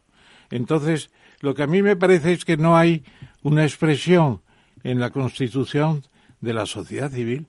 Eso es un invento de la sociología norteamericana que está muy bien. La sociedad de avance de los pueblos de color, por ejemplo, o los protestantes contra el aborto a favor del aborto, o lo que sea, es la sociedad civil. Pero ellos no pretenden controlar el, el Parlamento. Y hubo un momento en que la sociedad civil catalana pues tuvo un subproducto, un, un derivado que es el Partido de los Ciudadanos, que estuvo a punto de conseguir el poder si hubieran seguido en esa línea dos o tres mandatos más. Pero y fue una pena. Desbarataron todo eso. O sea que eh, eh, la lucha política es tremenda. Y ahí se va a decidir la cosa en unas elecciones eh, sobre la base de qué partido protesta más de la situación en que nos encontramos y convence más pero la sociedad civil en estos momentos como organizaciones eh, conducentes a la felicidad del pueblo español que decía el artículo correspondiente de la Constitución de Cádiz, eso hoy por hoy no tiene consecuencias importantes ¿Sabe lo que pasa? a medio y largo plazo. Lo que pasa, don Ramón, es que yo creo, además ahí coincido tanto con don Alejo como con don Mariano, en que no estoy de acuerdo con la gobernanza que a la que nos están llevando los partidos en la actualidad. Y menos que nadie el gobierno en particular. don Alejo, don Alejo, ahora le toca a usted. No, si me permitís, mira, eh, tenemos una experiencia ya de cuatro décadas de desarrollo eh, y, eh, plantación del, del, sistema que nació en 1978 y que está eh, codificado en la vigente Constitución. Tenemos ya 40 años de experiencia y hemos detectado perfectamente los fallos, las vías de agua, las deficiencias que tiene este sistema político. Como todos los sistemas políticos, no es perfecto. Y hay que irlo perfeccionando a medida que eh, se, se pone en, en, marcha, ¿no? Y que funciona. Entonces, ahora ya tenemos una perspectiva de 40 años, que es suficiente para sentar algunas verdades que son incuestionables. Por ejemplo, la combinación del estado de partidos, que es en lo que ha degenerado eh, el sistema político español, en una partitocracia. Partitocracia, la, eso es. la combinación del estado de partidos y del Estado autonómico ha resultado absolutamente letal, porque por un lado lo que ha hecho es eh, poner los órganos constitucionales, los órganos reguladores, eh, incluso los bueno los medios de comunicación públicos, por supuesto, y bastante los medios de comunicación privados, pues ha puesto en manos de los partidos que los han colonizado y se los reparten como una tarta por cuotas eh, de poder. Y eso es patológico. Eso no produce una democracia saludable. Produce una democracia pervertida. Y lo tenemos, habéis citado el ejemplo del Consejo General del Poder Judicial, que es, es manifiesto y es, y es patético. Por tanto, tenemos, creo yo, claramente identificados los problemas. Y el estado de las autonomías ha producido gasto público y un endeudamiento desaforado y además esta dispersión, digamos, esa descentralización política, porque la descentralización administrativa puede ser muy conveniente para que el Estado sea eficaz y sea eficiente, pero la descentralización política y además con la presencia de nacionalismos de separación, eso ha sido mortal y fijaos que hemos llegado hasta que han dado un golpe de Estado. Por tanto, yo creo que hay que rectificar. Por eso Mariano y yo hablamos de una agenda de cambio. porque no hay que partir de cero como quiere la extrema izquierda, que siempre quiere arrasar con todo y crear el hombre nuevo y la sociedad nueva y lo que crea son infiernos en la tierra. No, tenemos que reformar, tenemos que perfeccionar y, y eso es absolutamente factible hacerlo. Pero para hacerlo hemos de crear un estado de opinión y para crear este estado de opinión hemos de ofrecer a la sociedad civil un diagnóstico y unas soluciones. Y dice Ramón, bueno, yo soy muy escéptico de que eso sea posible. Bueno, Ramón, eh, sin duda, es, es muy difícil. Y, y, la experiencia que tenemos a nuestras espaldas no es precisamente estimulante, pero es nuestra obligación de hacerlo, es nuestra obligación. Ya, eh, vamos a ver, yo es que ahora hemos tocado últimamente una serie de temas que van un poco, mm, en fin, son, son, son, son divergentes en según qué cosas. Primero, entre el tema de la derecha y la izquierda. Eh, en todo país la derecha y la izquierda es necesaria. lo que se trata es de que esa extrema, esta derecha y esa izquierda sea coherente y sea normal y no sea populista. y el querido amigo Ramón Tamames, que ya es un viejo rockero en estas lides, sabe perfectamente lo que es la derecha y lo que es la izquierda. Pues no, no estoy tan seguro. no, pues yo, yo lo estuve porque mi padre, mi padre te conoció y sabemos perfectamente tu eh, estructura eh, o tu historial en este sentido. Primera cuestión. Segunda cuestión. Ciudadanos no salió de la sociedad civil.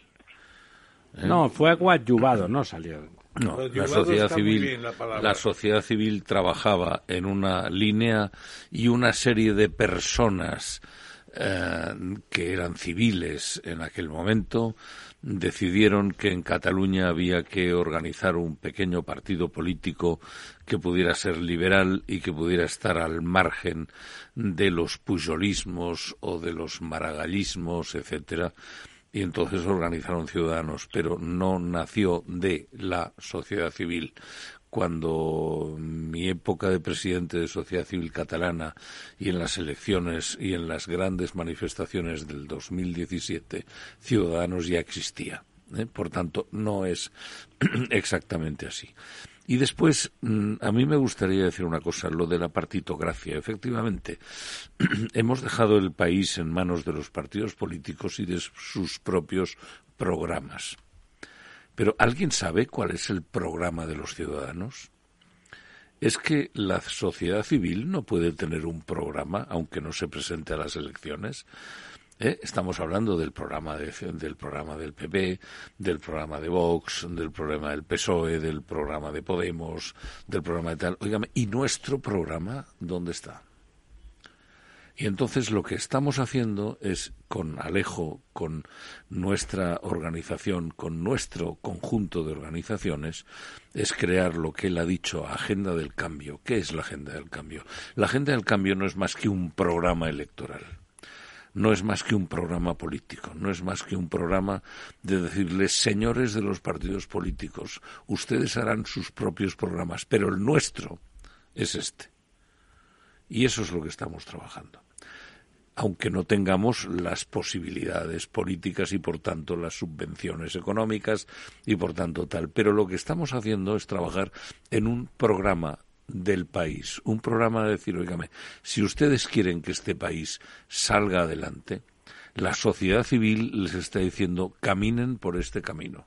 No por el camino que dicte el PP o el camino que dicte el PSOE o el camino que dicte Podemos o el camino que dicte Vox, por el camino que dictemos los ciudadanos españoles. Lorenzo. Sí, eh, a mí que me parece muy interesante esto que estaba comentando ahora, ahora Manuel, eh, Mariano. Perdón, Mariano. Eh, em, se habla mucho, estamos hablando mucho también, Alejo, de esto de la sociedad civil. La sociedad civil necesita algo que me parece que es básico, que son ciudadanos. Y no tengo yo muy claro em, si la sociedad española tiene claramente una formación de base de ciudadanos. en el sentido de que antes comentaba Alejo de, bueno, la sociedad civil, cómo eso ha surgido en, en Estados Unidos, desde la sociología americana y tal. Allí hay un elemento muy importante en torno a las universidades americanas.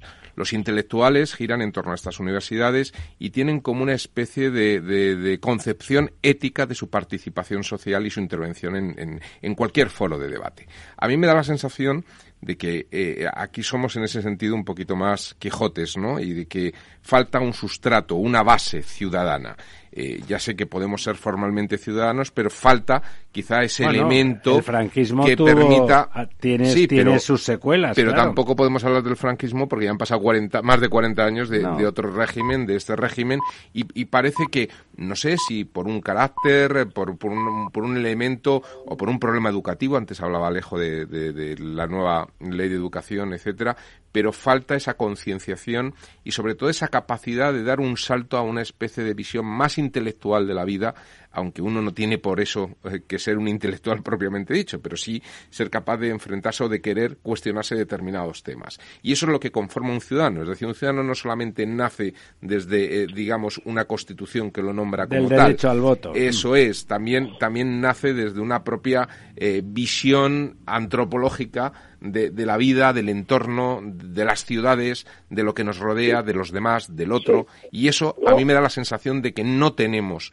al menos en determinadas escalas de clase eh, media alta intelectual, no tenemos ese sustrato. No, no, no.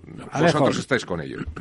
No, vamos a ver, sí, es verdad que la sociedad civil española, entendida como un conjunto, por supuesto, diverso y plural, de actores sociales de todo tipo, de carácter económico, de carácter científico, de carácter académico, de carácter social, de carácter deportivo. Es decir, esa, esa, trama de eh, focos de actividad que nunca es homogénea, por supuesto, en las sociedades plurales, que, que, que cree continuamente opinión y genere debates y eh, influya sobre la clase política, en eso España efectivamente tiene una seria, un serio déficit. Yo te doy la razón, eso tiene un déficit. Y lo que hacemos algunos, muy modestamente, es intentar cubrir ese déficit y activar la sociedad, ponerla en marcha, la sociedad civil. Ahora, ¿qué pasa? Que la sociedad civil eh, es muy plural y hay eh, entidades de la sociedad civil que trabajan por una cosa, otras por otra, y a veces incluso con intereses y objetivos y eh, visiones que pueden ser no solo diferentes, sino contrapuestas. Pero esto es la, la riqueza ¿no? de, de, la sociedad civil. A partir de aquí, a partir de aquí, ¿qué, qué ha de hacer eh, un ciudadano consciente de serlo, de su condición de ciudadano, para contribuir a ese debate público? Pues oye, lo que estamos haciendo eh, y estamos explicando Mariano y yo aquí, es decir, eh, junto con otras muchas personas, estamos reflexionando sobre la situación que España está atravesando, eh, diagnosticando qué ha pasado para que lleguemos aquí y a partir de aquí, qué es lo que habría que hacer para que España encuentre otra vez el camino de la prosperidad, de la seguridad. Esto esto es lo que que hacer la sociedad. Sí, Alejo, eh, estoy, estoy de acuerdo, pero es que, mira, yo, te cuento esto por una experiencia mía. Yo he vivido eh, los últimos cuatro años eh, en, Irlanda. Ellos, que, la, República de Irlanda, ¿no? Tienen un cierto enfrentamiento con, con, con Inglaterra y etcétera, ¿no? Hay un elemento que a mí me llamó muchísimo la atención, cuando eh, yo les decía, hombre, pues la verdad es que me parece que compartir bastantes elementos culturales, etcétera, mucho más allá del idioma y tal. Y, hubo una vez que, me dijeron, sí, pero ellos son súbditos y nosotros ciudadanos. Me, da me, dio la impresión de que se cuestionan ese papel, se cuestionan ese, ese, ese, ese digamos, eh, ¿qué es ser ciudadano? Se cuestionan y, pero desde niños. Es decir, que es lo que decía antropológicamente, ellos saben que tienen un papel en el mundo. Y me da la sensación que la mayoría de los españoles no, no, están, no están en este en este en este papel o no están en este cuestionamiento. Yo, Lorenzo, conozco muy bien el Reino Unido, conozco muy bien Irlanda. He trabajado en Irlanda unos años, cuando en mi etapa de científica e investigadora. Y mm, vamos a ver, eh, esto que te dijo este amigo tuyo me parece una cosa que en términos nominales pues tiene su sentido porque efectivamente los eh, británicos son súbditos de su majestad, pero son ciudadanos. Es decir, eh, el Reino Unido es una democracia viva y, plena, sí. Y, vibrante. No, no, y, donde hay una sociedad civil brutal. Si no, me refiero a, lo que pasa que, que yo voy a un punto más, que es que es lo antropológico, la, la visión de uno mismo, el tomar conciencia. Es decir, es cuando uno toma conciencia de sí mismo eh, en un papel. Y, tiene que llenar, tiene que crear un relato a ese papel de lo que toma conciencia. Y yo creo que aquí falta. Sí, te voy a poner un ejemplo que Mariano conoce. Vamos a ver. Eh, Cataluña hay dos asociaciones independentistas, ferozmente independentistas, eh, que son la Asamblea Nacional de Cataluña, la ANC, y el Omnium Cultural es una asociación, en teoría, con fines culturales, pero que es una asociación que tiene como objetivo la independencia, claramente. Pues te diré una cosa, mira, la Asamblea Nacional de Cataluña tiene cuarenta y tantos mil asociados que cotizan, con lo cual, el día primero de cada mes, entran en las arcas de la, Asamblea Nacional de Cataluña centenares de miles de euros que vienen de la sociedad civil. Y el hombre cultural tiene más de 100.000 asociados cotizantes. Con lo cual, si, imagínate, si pagan cada uno 10 euros, haz tú mismo la multiplicación. Pues un millón, un millón al mes. curiosamente, bueno, aparte de las subvenciones públicas millonarias que les da la Generalitat, pero la sociedad civil eh, en Cataluña, que es partidaria de la independencia de Cataluña, cosa que llevaría a Cataluña a la marginación, a la ruina económica, a la división interna y probablemente a un, conflicto social violento interno, ¿no? Pues estos que defienden una causa que objetivamente va en contra de los intereses de Cataluña y es mala para Cataluña y para los catalanes, estos tienen un sustrato de sociedad civil que apoya entusiásticamente este, este objetivo nefasto. Y por otro lado, los que quieren formar parte de la democracia eh, con cohesión nacional, quieren seguir siendo españoles, quieren seguir bajo el amparo de la Constitución y dentro de la Unión Europea, estos existen. Y Mariano Gomá, eh, pues fue una persona absolutamente decisiva para sacar un millón, un millón de estos a la calle. Yo estaba allí, o sea que lo vi, un millón. Pero ¿qué pasó? Que ese millón después vuelve a su casa y no hay, no hay un instrumento que los vertebre, los movilice y les proponga un objetivo que les entusiasme. Este es el problema. y ahí tienen mucha culpa también los partidos políticos, porque los partidos políticos llamados constitucionalistas en Cataluña, el Partido Popular, que hoy tiene tres diputados en el Parlamento de Cataluña, y Ciudadanos, que tiene diez cuando tuvo 36, ¿no? estos partidos eh, han cometido errores estratégicos y políticos de tal magnitud en Cataluña, sobre todo provocados por sus direcciones nacionales en Madrid, que se han visto completamente reducidos a insignificancia. Y entonces la sociedad civil catalana, que es constitucionalista, que cree en los valores constitucionales, que cree en la cohesión nacional, que cree en el respeto a los derechos y libertades de los catalanes, esta sociedad está tan decepcionada, tan desmoralizada, tan melancólicamente frustrada por lo que aquellos que la deberían representar en lo político han hecho, que eso es muy difícil ahora de que recuperen la ilusión. Entonces, pues yo te digo que eh, la responsabilidad de los políticos es muy grande. Y los políticos, lo digo con toda claridad, y yo he estado en política activa muchos años, y lo he desde dentro, los políticos no han cumplido su objetivo en España. Déjame, Alejo, que le dé. Estamos de acuerdo. Y por eso, y por eso la sociedad civil ya tiene que reaccionar. Mariano, tienes la última palabra. bueno, estamos hablando de muchas cosas, es decir, a ver, eh, la sociedad civil en España efectivamente no, no tiene esta estructura que tendría que tener por muchos motivos. El primer motivo es por el clima. Las sociedades civiles en Centro, en Centro Europa y las sociedades civiles nórdicas eh, se organizan porque si se quedan en la calle se mueren. De frío, sí. Y por tanto se tienen que organizar.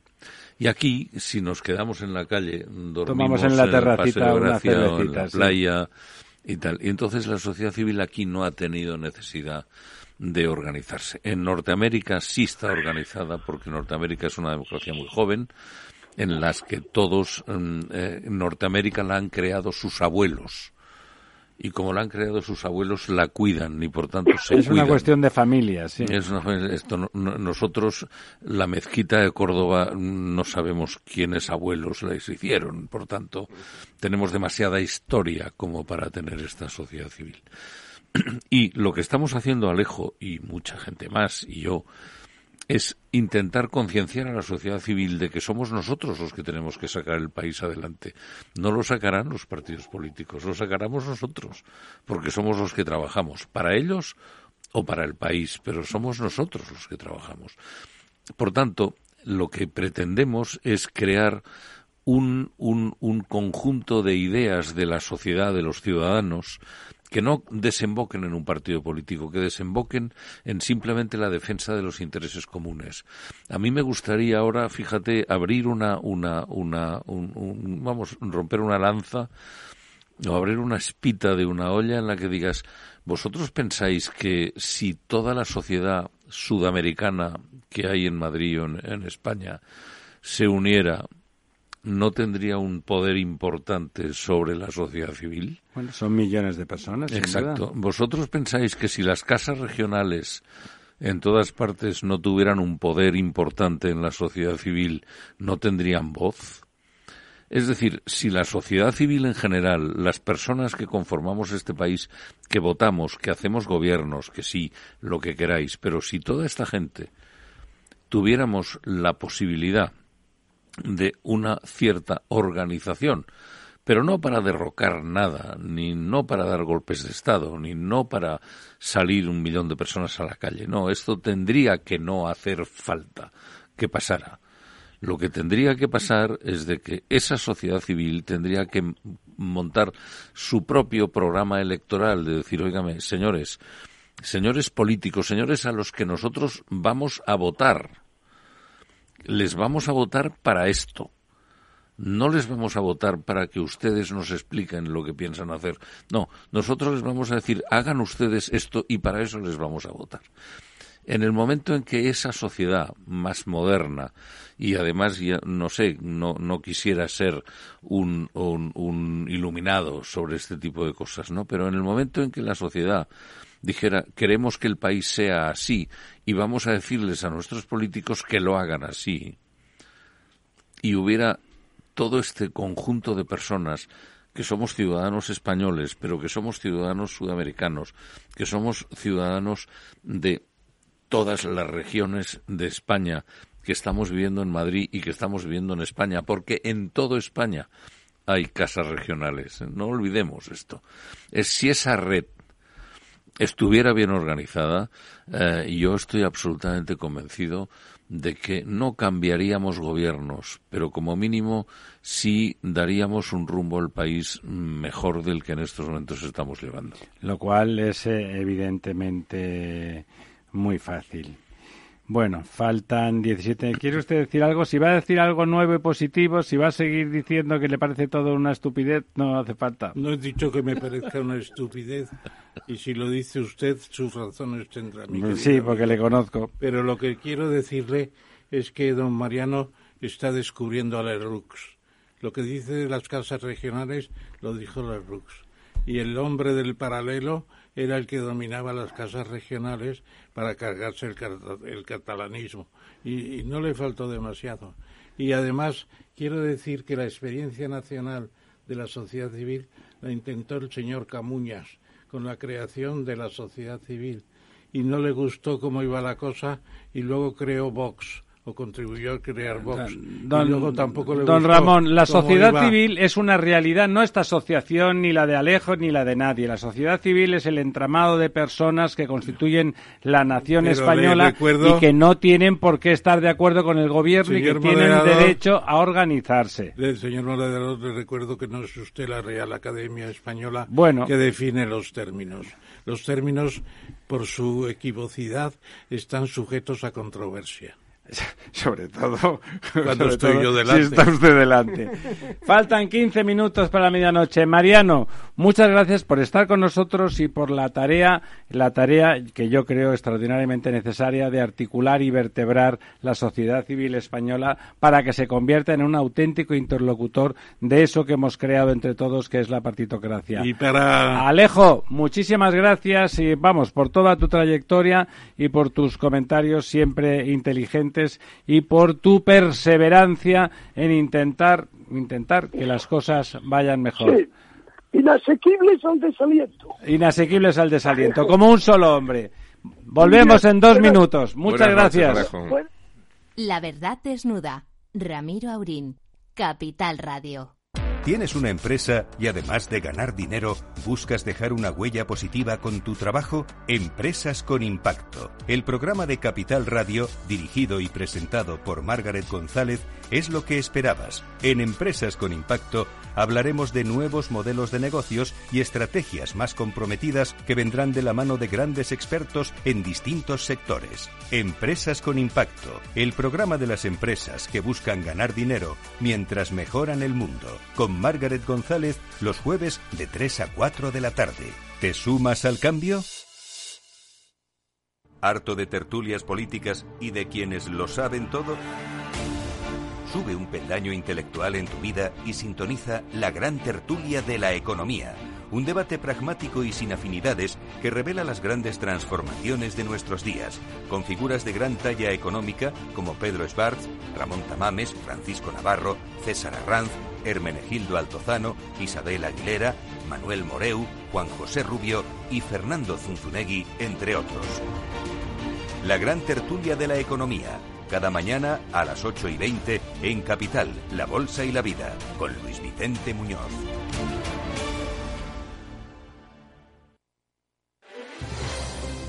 Si quieres entender mejor todo lo que rodea a nuestro sector alimentario, tienes una cita en La Trilla. Un gran equipo de especialistas te acercará a la actualidad económica y política desde el campo hasta la mesa. Conocerás sus principales innovaciones sin olvidar las producciones más tradicionales los sábados de 8 a 9 de la mañana con Juan Quintana, la trilla de Capital Radio. Acción, emoción, pasión. Deporte en estado puro todos los días en el balance de la mano de Paco Lloret. Entre las 8 y las 8 y media de la noche, el balance de los deportes en Capital Radio. Valor Salud Tiempo de salud. Su actualidad, sus personas, sus empresas. Todos los viernes a las 10 de la mañana en Capital Radio, con Francisco García Cabello. La verdad desnuda. Capital Radio.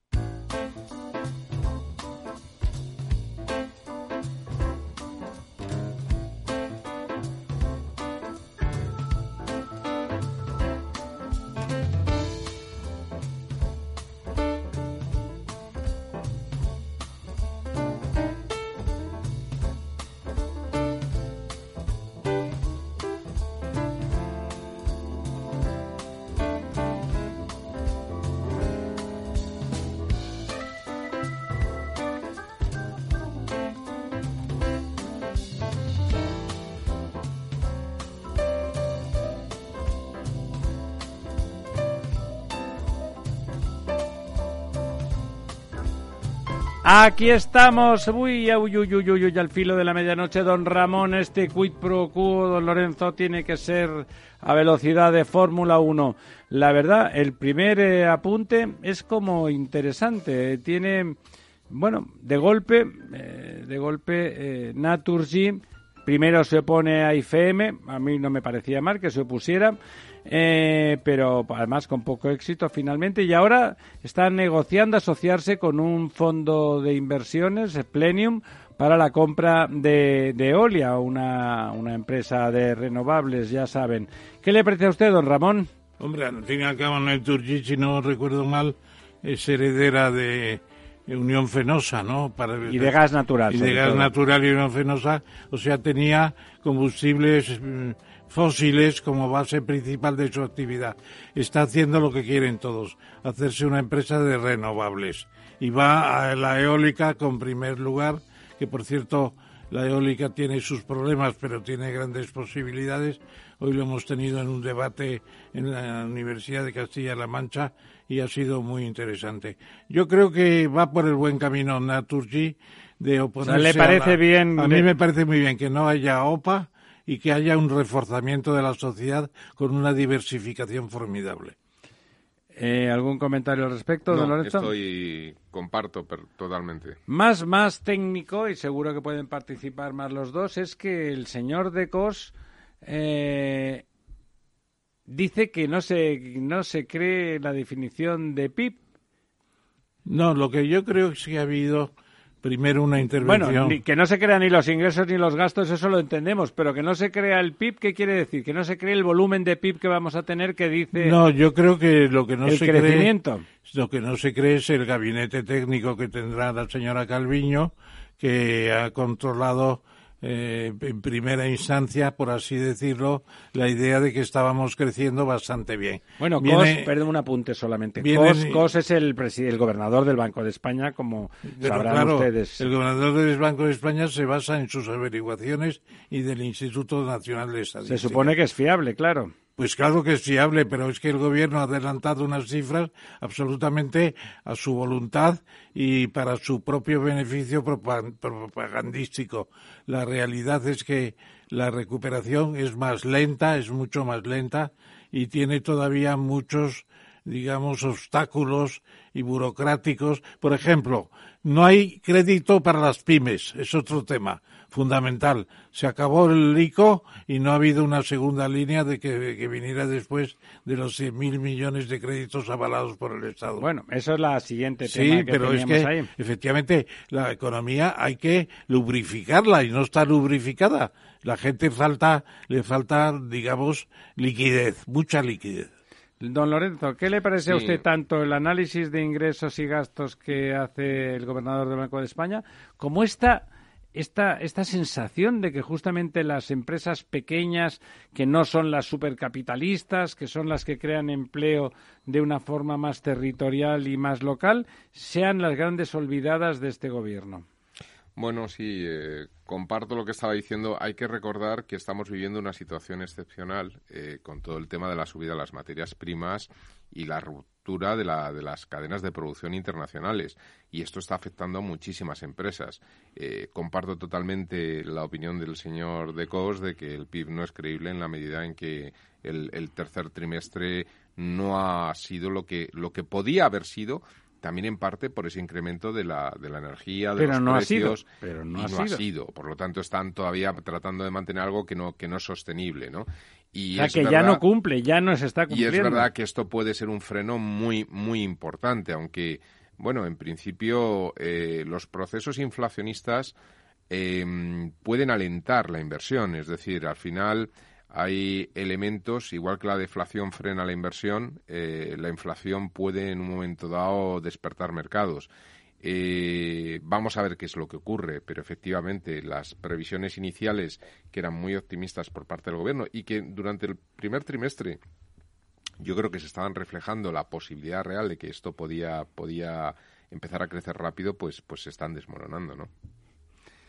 Eh, bueno, el, el gas, el gas sube en todos sitios, la demanda asiática provoca una inflación de sus precios y una carestía en, en, muchos lugares, particularmente en Europa, pero nosotros que no vivimos del gas eh, que llega a Centro Europa, que viene de Siberia, sino que vivimos del gas norteafricano, particularmente el argelino, estamos en una situación casi dramática porque eh, se rompe, ¿no, don Ramón? El tratado entre Argelia y Marruecos el lunes deja de estar activo y, por lo tanto, la parte del león de la, del gas que llega a España desde el norte de África dejará de llegar. Bueno, el, el nuevo gasoducto eh, Orán-Almería es bastante más productivo, digamos, más importante que el estrecho, afortunadamente.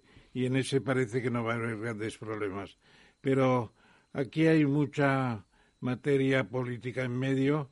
En las relaciones entre Argelia y Marruecos están rotas. Se han suspendido las relaciones económicas a partir del tema de Gali, el, el presidente de los saharauis del Polisario, que estuvo en España tratándose el COVID o sea que el tema de Galia ha tenido eh, trascendencia tremendas, tremendas. O sea, ha sido una estupidez muy grande la gestión de ese tema, ¿no? Es que nos ha separado un tema de tratamiento humano, incluso político, etcétera, etcétera, de un tema económico que debería estar blindado. Y es lo que está haciendo ahora la señora, la señora ministra de Rivera, de Rivera está tratando en Argel de convencer a los argelinos que convenzan a los marroquíes, pero eso es muy difícil. Están a muerte. Están a muerte porque es la soberanía del, del Sáhara Occidental lo que está en juego. ¿Por qué cree usted que no llevaron a Galia a Francia, por ejemplo? Pues porque es más español que sahariano. Es un nacido en el Sáhara español, es ciudadano español y invocó su nacionalidad y le di Bueno, no invoco nada porque entró con pasaporte Bueno, entró como entraría, pero él es español como nosotros porque nació en un territorio español, etcétera, No, estará usted de acuerdo en que la gestión ha, sido lo suficientemente torpe para poner en entredicho la viabilidad energética de A mí nunca me gustó la ministra de Asuntos Exteriores. Sí, sí, usted lo sabe perfectamente que no me gustó nada parecía que estaba dando clases a los de segundo de bachillerato. Don Lorenzo. Bueno, yo es que creo que los franceses no, no, no hubieran permitido la entrada, ¿no? Es decir, que ¿por qué no lo hicieron en Francia? Pues porque probablemente, no sé si lo intentaron o no, pero no creo ¿No hubiera sido más cómodo enviar una unidad fantástica, aunque no se hubiese costado una pasta médica a Argelia con los médicos pertinentes a que le operaran? Pues probablemente hubiera sido una gestión más eh, fácil de encubrir, ¿no? Bueno, de encubrir, ¿no? Digamos, tú puedes enviar ayuda humanitaria a otro país y eso no tiene nada que ver, no puede nadie recriminártelo, ¿no? Bueno, en cualquier caso, en cualquier caso es bastante patético que una cuestión que vincula estrictamente la salud de una persona, además, porque es la salud de una persona, en, el, en Marruecos provoque semejante terremoto. Me temo que la gobernanza en ese país eh, está ahora en una situación muy, muy delicada. Bueno, ¿y cuál es la buena noticia, don Ramón? La que le gusta a usted dar de verdad. La buena noticia es eh, Renfe operará la línea de alta velocidad París-Londres. Bueno, pues que es una noticia. Eso realmente es sorprendente, es ¿no? impresionante que después de haber estado los tercios de Flandes dos siglos por allí moviéndose para controlar un territorio, ahora la vía principal de transporte con la pérfida Albion sea precisamente. fíjese usted, en la SNEF, la, la, la, la Renfe francesa, que es extraordinaria, resulta que, que no está ahí los, bueno, los ingleses son menos raros en ese sentido porque la verdad es que no ellos se operan con el mercado y con lo más eficiente. Es verdad que los que son poco nacionalistas los, los británicos con los aspectos prácticos de los servicios, los, los aeropuertos eh, británicos, muchos están gobernados por ferrovial, pero es sorprendente, ¿no? Que sea Renfe se apunta un tanto de prestigio, sin duda, ¿no? Mucho prestigio, porque claro, es la el cordón umbilical de madre e hija, si se puede decir así. Bueno, no sé si se consideran la una ni la otra familia, pero bueno. Después de la batalla de Hastings y la llegada de Guillermo el Conquistador, Inglaterra es una hija de Francia, no cabe el problema, El problema es que no vaya a ser que nos la hayan dejado, que Renfe empiece a operar cuando empieza a ser menos rentable en la medida en que cada vez hay menos tráfico. Bueno, ya, dicen, bueno, ahora ocúpate tú, ¿no? menos tráfico, una temporadita, vamos a ver luego. Bueno, muy bien, don Lorenzo, don Ramón, la medianoche nos asalta, aunque ahora ya no tenemos miedo de las brujas.